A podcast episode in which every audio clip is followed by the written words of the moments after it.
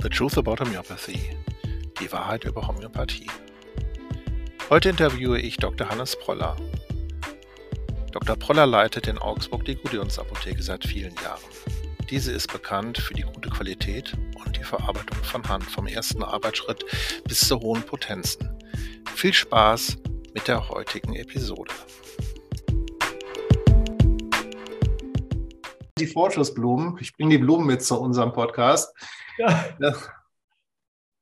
Und ähm, was mich heute besonders interessiert, ist Ihr Weg in die Medizin und besonders dann natürlich später in die Homöopathie. Weil das ist ja keine, keine, ähm, es ist ja nicht so, dass alle Menschen, die Apotheken besitzen, auch äh, für die Homöopathie brennen und sogar dann so brennen, dass sie sich ein so großes Unternehmen, einem so großen Unternehmen widmen mit ihrer Zeit.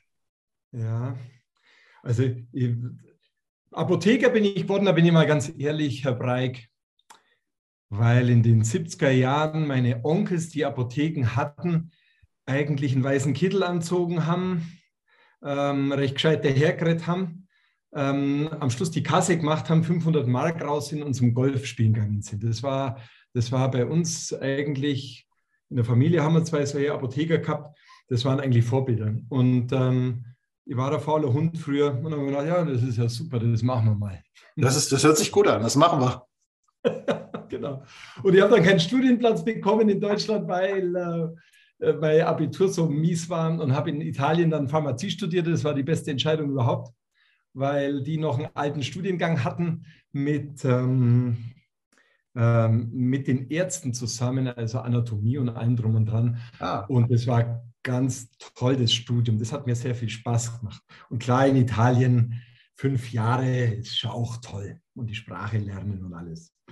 Und ähm, dadurch, äh, dass in dem alten Studiengang noch Homöopathie und Spagyrik mit drin war, ähm, fand ich das schon mal ganz toll, weil es nicht bloß Schulmedizin war und äh, Synthesen lernen. Ja. Auch das war super. Und dann hat meine Mutter die Firma ähm, Soluna übernommen. Ich weiß nicht, ob Ihnen das was sagt oder Na klar. ob jetzt zuhören. Ja, da komme ich eigentlich her. Ah, sind, Sie sind sozusagen ein alter Spargyriker. Ja, ein Uralter. Ein Uralter noch älter als ein homöopathischer Hersteller sozusagen. Also da komme ich eigentlich her und habe äh, schon während des Studiums Feuer und Flamme gefangen für die handwerkliche Herstellung von feinstofflichen, tollen Naturarzneien. Also ich fand das sagenhaft, dieses Handwerk und ähm, die, das Handwerk. Ich fand das Handwerk sagenhaft und was man damit dann machen kann bei den anderen Leuten. Ich fand das ganz toll, schon von Anfang an. Und nach meinem Studium, klar, habe ich bei meiner Mutter bei der Soluna mitgeholfen, habe den Heilpflanzenanbau in, für die Soluna gegründet, in Norditalien, in Averara, in den Alpen von Bergamo. Und habe dann alle feinstofflichen Hersteller in Deutschland bereist. Und weil ich aus Donauwörth komme und in Augsburg mein äh, Praktikum gemacht habe nach dem Studium, ähm, klar habe ich die Frau Gutjons kennengelernt vor Nee, vor 25 Jahren, 1997. Ja. Mhm. Und ähm, uns hat dann eine schöne, sachliche Freundschaft eigentlich bis heute begleitet. Und ähm, sie hat dann immer um Rat gefragt. Herr Bröller, Sie sind Qualified Person oder damals noch Herstellungsleiter.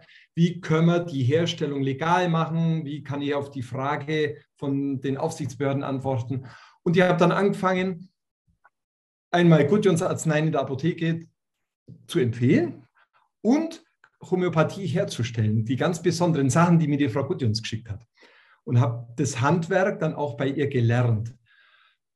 Ja, und so komme ich zur Homöopathie. Und dann hat die Frau Gudjons Nachfolger gesucht und wir sind uns dann vor sechs Jahren einig geworden.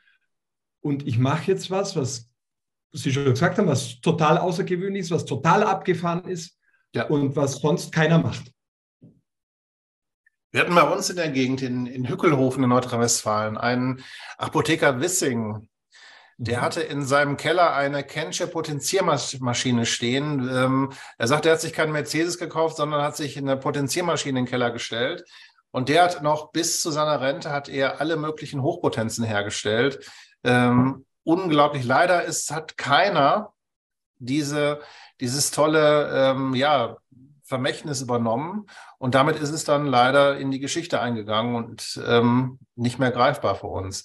Und dass Sie die Tradition weiterführen, ist absolut fantastisch, gerade mit dieser Vorgeschichte. Und ich denke auch, das wird viele Menschen, die die Gudions benutzen und auch ähm, verordnen, die es, ähm, die es jeden Tag ähm, praktisch rezeptieren, äh, freuen, dass sie so eine, so eine ähm, Liebe zur manuellen Herstellung haben, weil das ist das, was in die Arzneien mit übergeht.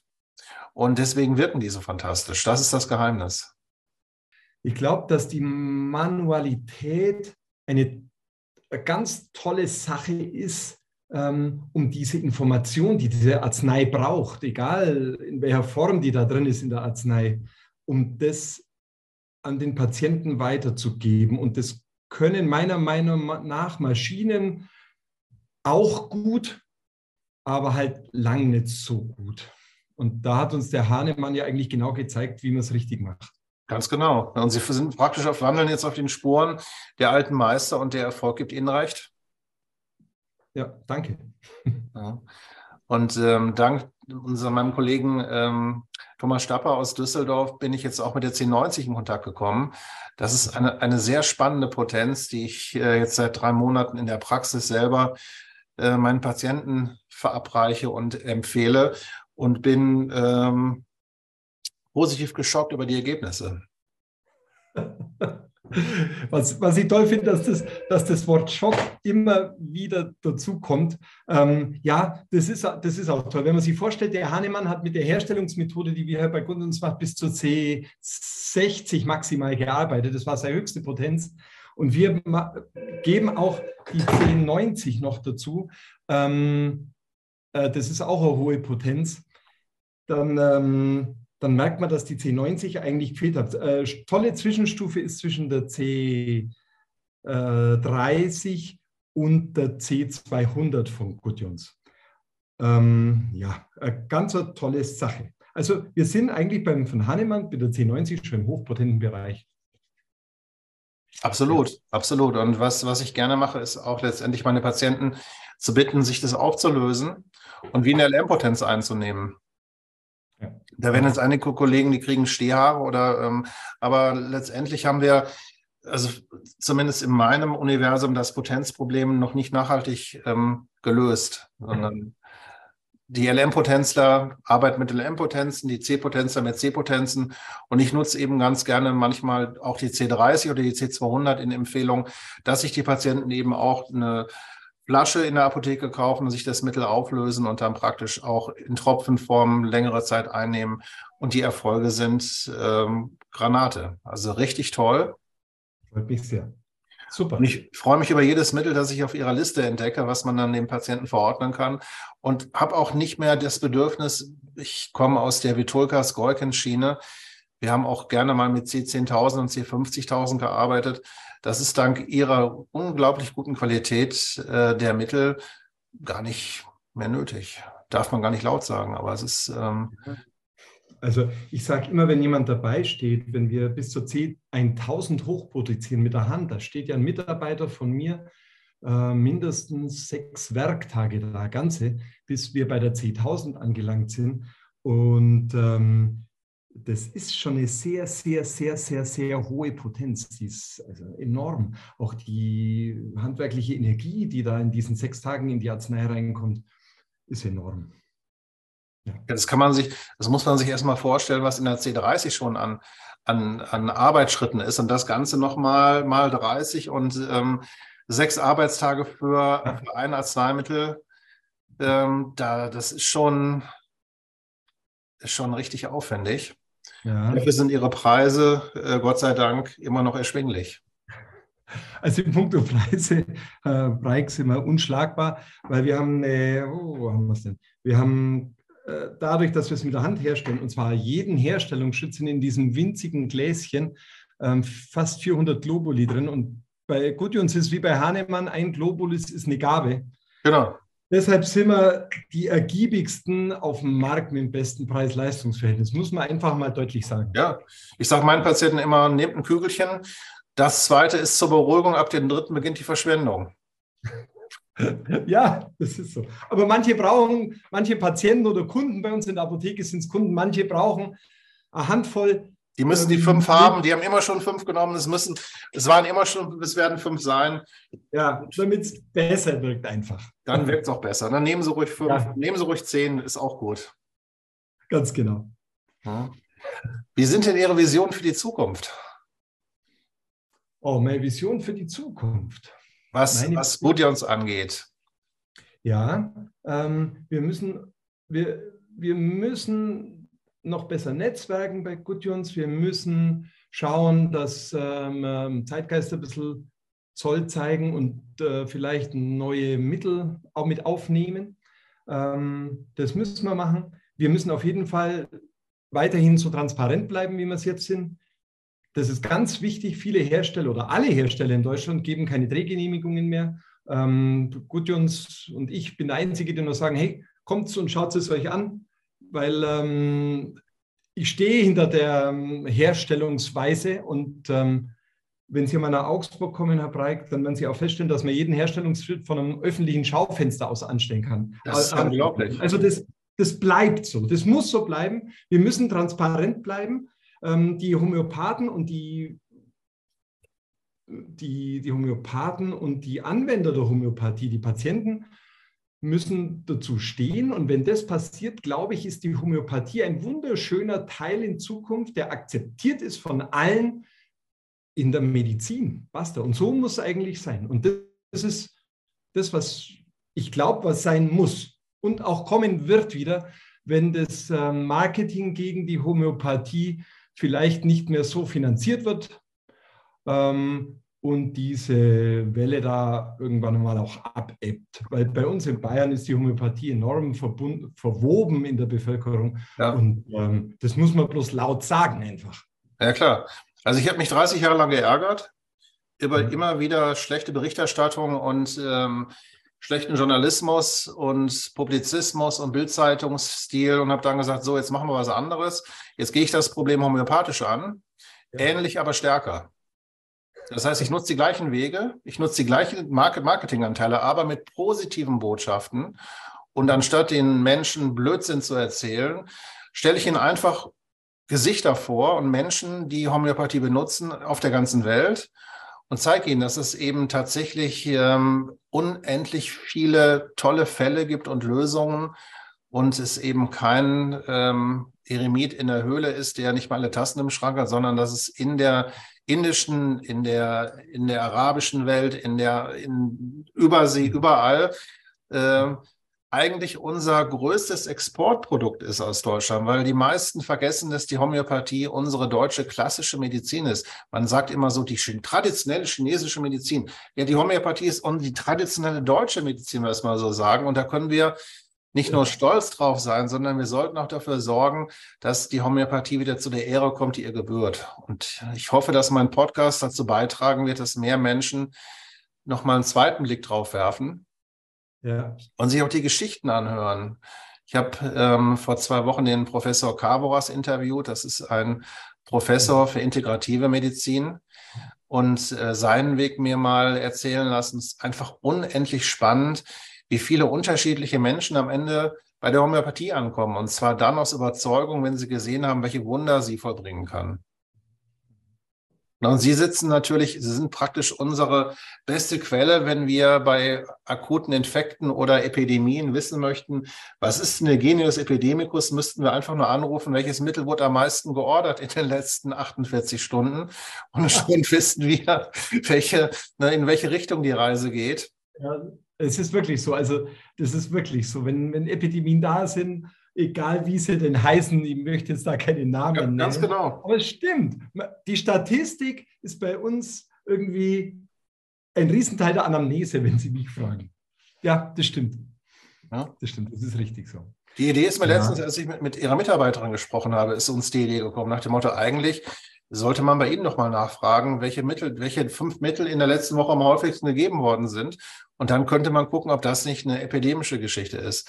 Der Jeremy Shear ist ein, ein äh, sehr aktiver britischer Homöopath, der sich mit Epidemien weltweit beschäftigt. und auch große Netzwerke mit Hunderten von Kollegen weltweit unterhält. Und die informieren sich. Das geht ratzel, die Fatzel, wissen die in Südamerika, was in Australien, was in England, was in Asien los ist. Und deswegen ist Netzwerk so eine, so eine effektive und wertvolle äh, Zusammenarbeit. Ja. ja. Ich bin mal gespannt, wie wir, und ich, ich würde unheimlich gerne mit Ihnen netzwerken, müssen wir nur gucken, wie man sowas ähm, für die Anwender, für die homöopathischen Ärzte und Heilpraktiker da draußen irgendwo umsetzbar gestalten kann. Ja, ja, das, das muss man. Muss man. Also das Netzwerk ist äh, das A und das O, sehe ich gerade.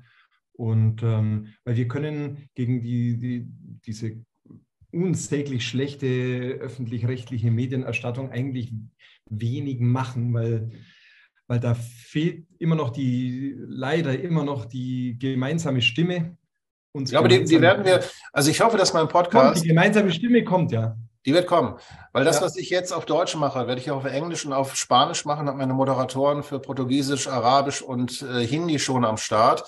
Und nach der 1000., 2000. Episode wird der Homöopathie-Podcast weltweit irgendwann der größte sein, den es gibt, ähm, mit Millionen von Klicks. Gut, das ist zumindest in meiner, in meiner Fantasie relativ lebhaft, ähm, ja. dass dann äh, irgendwann auch der letzte Kritiker sagen wird, bevor sie wieder den, den Zeigefinger heben und sagen, es ist so, als ob man den Bodensee pinkelt. Ähm, vielleicht sollten wir doch besser ähm, die nächste Episode hören, statt so einen Blödsinn zu erzählen. Herr Breik, meinen Sie, dass Ihre Hörer oder Zuschauer interessiert, wie die bei mir, die öffentlichen Medien, wie die aufgetreten sind?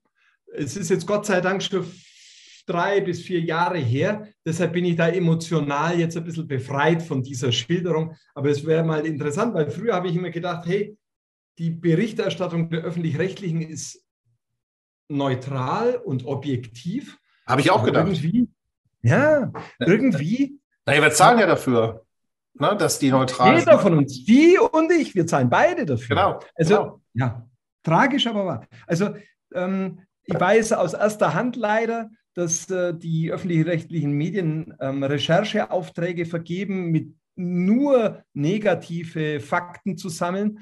Und äh, ich kenne eine Dame, die mir das gesagt hat, hey, ich bin von SWR tätig, ähm, die wollen nur negative Sachen, die wollen, die interessieren sich nicht für die positiven. Also irgendjemand hat dann enormen Einfluss mit sehr viel Geld.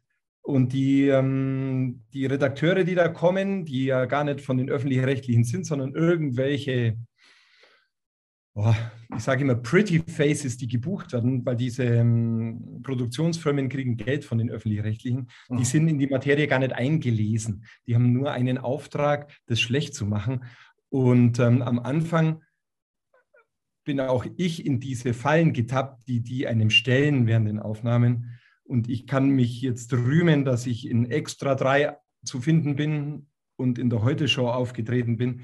Das passiert mir auch nicht mehr. Also ich bin da echt gewaschen worden von denen. Bin super geschult und wenn Ihr Netzwerk da mal eine Schulung braucht oder irgend sowas, kann es gerne auf mich zukommen. Leider habe ich es alles erlebt. Ja, das, da, ich, ich denke, wir sind in der klassischen Homöopathie oder die Homöopathen sind einfach auf der einen Seite so gutgläubig, dass sie, dass sie ne, wie die kleine Maus in die Mausefalle reinrennen, wenn es nach Käse ja. riecht. Und zum anderen ähm, aber auch marketingtechnisch überhaupt nicht ähm, in der Lage, irgendem, diesem riesen, dieser riesen Propaganda irgendwas entgegenzusetzen. Ja. ja. Und ähm, ich, ich, das, ich, ich hoffe ja, dass, weil ein Podcast ist natürlich, ist, ist auch eine, eine energetische Medizin irgendwo. Es ist nichts zum Anfassen. Es ist nichts für alle Leute, es ist nur für bestimmte, nämlich die wissen, dass es Podcasts gibt. Und ich bin mal gespannt, wie sich dieses, ähm, diese, dieser, dieser Podcast, ähm, ob er sich verbreitet, ob die Idee passt oder ob es irgendwann ähm, im Sande verlaufen wird, weil sich niemand diese Geschichten anhört, die ich, die ich erzählen möchte. Ähm, aber mein Bauchgefühl sagt mir, dass ich da eine gute Idee hatte. Und auch alle Kollegen, denen ich das erzähle, die dann sagen, jawohl, wir möchten gerne Teil des Ganzen sein, die, die ihre Geschichte erzählen. Ähm, weil das ist auch was, was meine Patienten auch nicht von mir wissen, wie ich zur Homöopathie gekommen bin. Die wissen zwar, dass ich eine Praxis habe seit jetzt im 29. Jahr, aber die kennen gar nicht diesen ganzen Hintergrund. Dieser Hintergrund ist genau das, was das Fleisch am Knochen ist. Was, so, das ist das, was das Ganze menschlich macht. Und dann können die Kritiker noch so sehr schreien, wenn tausend schöne und tausend ist gar keine große Zahl. Das haben wir in, denke ich mal, zwei bis drei Jahren haben wir diese Menge an Episoden äh, hochgeladen. Tausend mhm. gute emotionale Geschichten. Ähm, bin ich mal gespannt, ob sich auch der, der, Nachwuchs dann wieder warm läuft, weil der ist in den letzten Jahren leider deutlich äh, zurückgegangen. Ja, dem Nachwuchs, dem, dem schreie ich ja mal einen Satz ganz laut zu. Ähm, die fragen mich immer, die super, ähm, oh, wie soll ich das sagen, die super Interviewer. Die einzigen, die gut vorbereitet zu einem Interview mal gekommen sind, waren die von Galileo Pro 7. Das muss ich auch nochmal sagen. Ähm, ist mir auch interessant. Die, waren, die Redakteurin war wirklich eingelesen in die Materie und hat gewusst, für was Homöopathie ganz toll ist und für was Homöopathie auch nicht geeignet ist. Also war echt toll, die Frau. Aber ich möchte Ihnen zuschreiben, mich fragen immer die, die ketzerische Frage, ja, Sie, Herr Dr. Pröller, Sie als Apotheker, der studiert hat, wie funktioniert Homöopathie? Ähm, und dann sage ich immer ganz locker und lässig, hey, ich weiß es nicht. Und dann fahren die auf, ja, das ist ein Riesenproblem, wenn Sie als Apotheker und studierter Mensch nicht genau sagen können, wie die eigene Medizin, die Sie herstellen, funktioniert. Dann sage ich, hey, es ist mir auch ich entschuldige mich, wenn ich das jetzt sage, es ist mir auch total egal, ähm, weil der einzige Satz, der für mich Gültigkeit hat als Apotheker und für Sie wahrscheinlich auch als Arzt, wer Heid hat recht.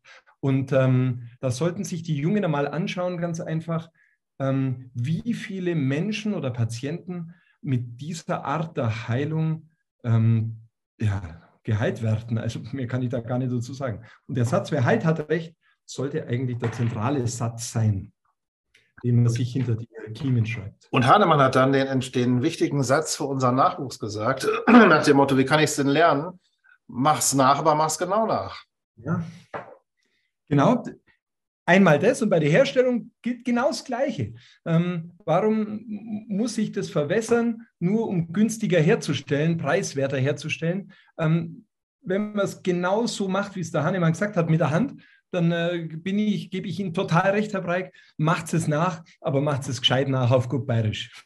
Weil der, alles andere hat keinen Sinn. Wenn ich es nicht gescheit Nein. mache, dann kann ich es auch direkt lassen. So ist es. Dann, dann habe ich mein, keine Homöopathie mehr. Dann habe ich meinen Porsche mit Doppel-O und den will keiner. Ja. Haben Sie ein Lieblingswerk in der Homöopathie? Ein, ein, ein Buch, das Sie besonders gefesselt hat in den Jahren? Ein Buch. Ja, vom, vom Vitulkas die Q-Potenzen und die Herstellungsvorschriften, die handschriftlichen von der Frau Gudjons.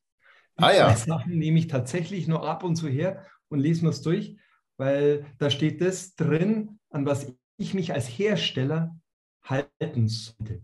Und ähm, man darf es einfach nicht verwässern. Deshalb muss man das ab und zu machen. Und ähm, vom Vitulkas die Q-Potenzen, weil das die, die Art der Arznei ist, die ich am, die am aufwendigsten ist bei der Herstellung, sagen wir mal ganz klar. Ja. Ähm, aber die der Hahnemann die letzten, die letzten zehn Jahre seines Lebens verwendet hat in der Praxis in Paris. Und da hat er nur sehr viele chronische Fälle behandelt, die mich gefesselt haben ähm, und die eigentlich in unsere heutige Zeit super passen. Deshalb sind es die zwei Sachen, die mich persönlich ja, fesseln. Ja, also ich, die Überlegung ist auch, dass wir die ähm, sämtliche Podcasts, die nicht Englisch sind, auch ins Englische transkribieren lassen, also auch die Deutschen, dass praktisch ähm, auf dem englischen Markt eben dann auch unser Gespräch in Schriftform zu kriegen ist, ähm, für Menschen, die sich das durchlesen wollen, was auch viele ähm, die Patienten gar nicht wissen, ist, dass es eben, dass die Homöopathie letztendlich die C-Potenz-Homöopathie ähm, am Ende von Hahnemann gar nicht mehr angewendet worden ist, sondern dass er in Paris die LM-Potenzen ähm, entdeckt hat und auch also die, die in Tropfenform und regelmäßigen Einnahmen. Und dass dieses Wissen aber lange Zeit verschüttet war, weil die sechste Auflage seines Organons der Heilkunst äh, verschollen war und nur aufgrund der fünften eben äh, weitergearbeitet wurde. Und erst, glaube ich, ich glaube, es war 1920, 1923, tauchte dieses Werk wieder auf und ab da. Das kann ich Ihnen, das kann ich Ihnen genau schildern, Herr Breik. Das hat mir die Frau Gutjons, hat, die Frau Gutjons hat ganz tolle Recherche zu dem Thema gemacht. Und die hat gesagt, Herr Bröller, ähm, der ähm, Hahnemann hat die Q-Potenzen die letzten, äh, letzten Lebensjahre gemacht. Dann sage ich, hey, Frau Gudjons, ist Q und LM nicht dasselbe? Und dann sagt sie, Herr Bröller, die Frage dürfen Sie mir nicht stellen. Dann sage ich, warum nicht? Ja, weil die LM-Potenz entstand aus einer französischen Version des Organon 6, also da ist die deutsche Version vom Hahnemann ins Französische übersetzt worden und da gab es ein paar ähm, Fehlinterpretationen in der Übersetzung und dann haben sie es vom Französischen wieder ins Deutsche übersetzt und haben daraus, ja, wie Sie richtig sagen, in den 20er, 30er Jahren die LM-Potenzen kreiert. Und dann hat die Frau Gudjons gesagt, hey, ich habe die Werke jetzt komplett gelesen und die Q-Potenz ist nicht die LM-Potenz und deshalb hat die Frau Gudjons die Q-Potenz wieder aufleben lassen in der gleichen Herstellungsvorschrift wie im Organon 6 ohne Übersetzungsfehler. Und da gibt es zwei, drei kleine Unterschiede bei der Herstellung ähm, mit der Q-Potenz, die dann eine echte Q-Potenz, Hahnemannsche Q-Potenz draus machen.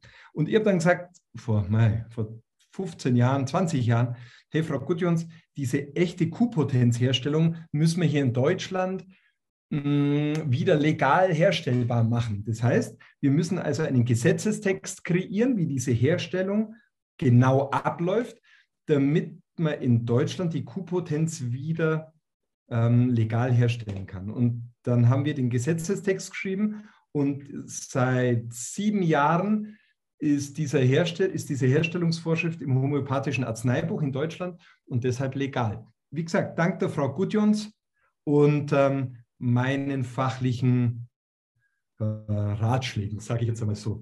Also ganz eine tolle Sache. Und jetzt gibt es die Q-Potenz wieder original von Gudjons. Ist es möglich, das in, in vier Sätzen oder in fünf Sätzen zu erklären, was der Unterschied zwischen Q- und LM-Potenzen ist? Ja, der Hahnemann hat früher Mondsamen große Globuli verwendet. Also die sind so klein, dass ich die mit meinem 54-jährigen Augenlicht mhm. ähm, kaum mehr sehe, ich spüre sie. Und ähm, bei einer LM-Potenz nimmt man immer große Globuli und bei der ähm, Q-Potenz nimmt man die originale Hahnemann-Größe und dann habe ich eine echte 1 zu 50.000 Verdünnung im Herstellungsschritt und die LM-Potenz hat ungefähr eine echte 1 zu 20 oder 25.000. Aha. Ähm, das ist, glaube ich, der größte Unterschied. In vier Sätzen. Okay, wunderbar. Aber das heißt, die, die, die folgenden Schritte mit der Verreibung, also mit der Verreibung, ähm, nee, mit der, genau, es wird ja, es wird ja, ähm, die C1 wird hergestellt ja, und das ist bei der Q-Potenz immer eine Verreibung bis zur C3. Also die Grundlage für eine Q1 ist die Verreibung der Ausgangssubstanz bis zur C3. Und erst aus der Verreibung entsteht dann die Q1, während ich LM-Potenz auch aus einer Urtinktur machen kann. Ah, okay, das, also das Original, das ist das, was ich noch weiß, ist eben C, C3 aufwärts und dann wird ab der C3 eben ähm, im Verhältnis 1 zu 50.000 sozusagen weitergearbeitet. Genau. Und ähm, bei der C-Potenz wird beim Potenzieren geht man von im, bleibt man in der flüssigen Linie, das heißt, man gibt ein Tropfen C7 in 99 Tropfen äh, Wasser- und Alkoholgemisch, schlägt es zehnmal, man sieht es hier hinten auf diesen aber da habe ich so einen, ähm, so, einen, so einen Schlagbalg, so einen Hahnemannschen mal hingestellt ähm, und wird es dann zehnmal geschlagen. Und das bleibt immer flüssig. Und die Q-Potenz geht immer über einen trockenen Globulus. Das heißt, ich mache einen Q1-Globulus, löse den auf, potenziere den 100 Mal und dann mache ich einen Q3-Globulus. Und erst wenn der Q3-Globulus fertig ist, kann ich die Q4 machen aus dem Q3-Globulus. Also man geht okay. immer über eine trockene Zwischendarreichungsform. Ja, das ist, eine, eine, ne, das ist eben die Mischung zwischen flüssig und, und ähm, dann macht es die Größe der, der, der Kügelchen aus, ob es am Ende eine LM-Potenz ja. oder eine Q-Potenz war. Und ja. ich danke Ihnen nach 30 Jahren für die Aufklärung. Jetzt habe ich endlich verstanden, was der Unterschied ist. Freut mich sehr, deshalb sind wir beieinander. Super. Gibt es außerhalb der Homöopathie Felder, die Sie begeistern, privat, wo Ihr Herz verbrennt? Privat. Ja, mein Herz verbrennt ganz klar für meine Familie und für meinen kleinen Sohn, der ist jetzt fünf.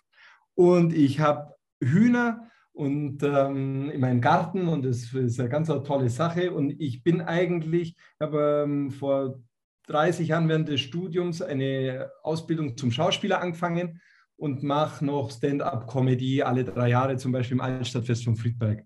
Macht mir sehr viel Spaß. Ähm, ich habe da meine Groupies und wir haben da immer Mordsgaudi.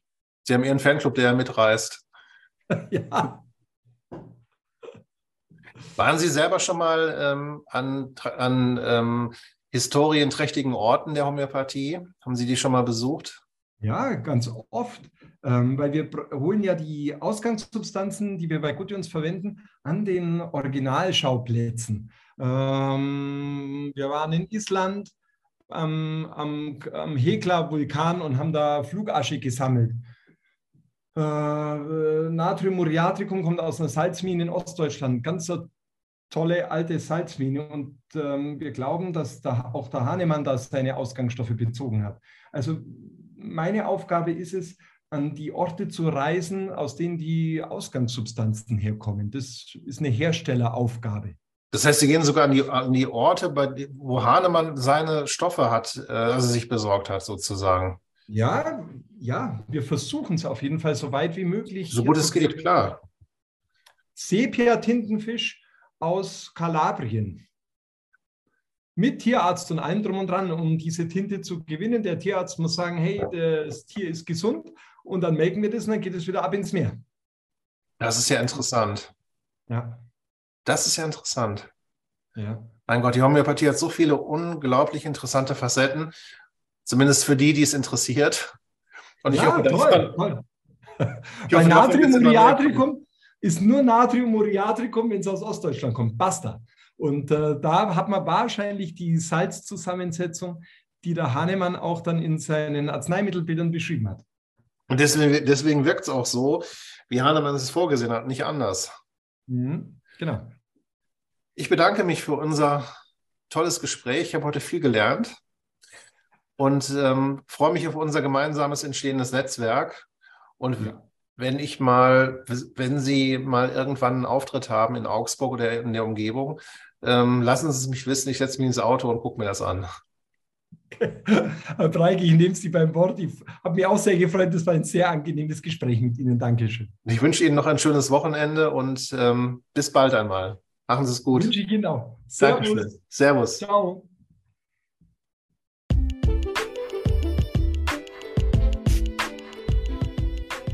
Das war's fürs Erste von Gudjons und dem netten Herrn Dr. Proller. Ich bin sicher, dass wir uns in der Zukunft nochmal zu einem Gespräch zusammenfinden werden.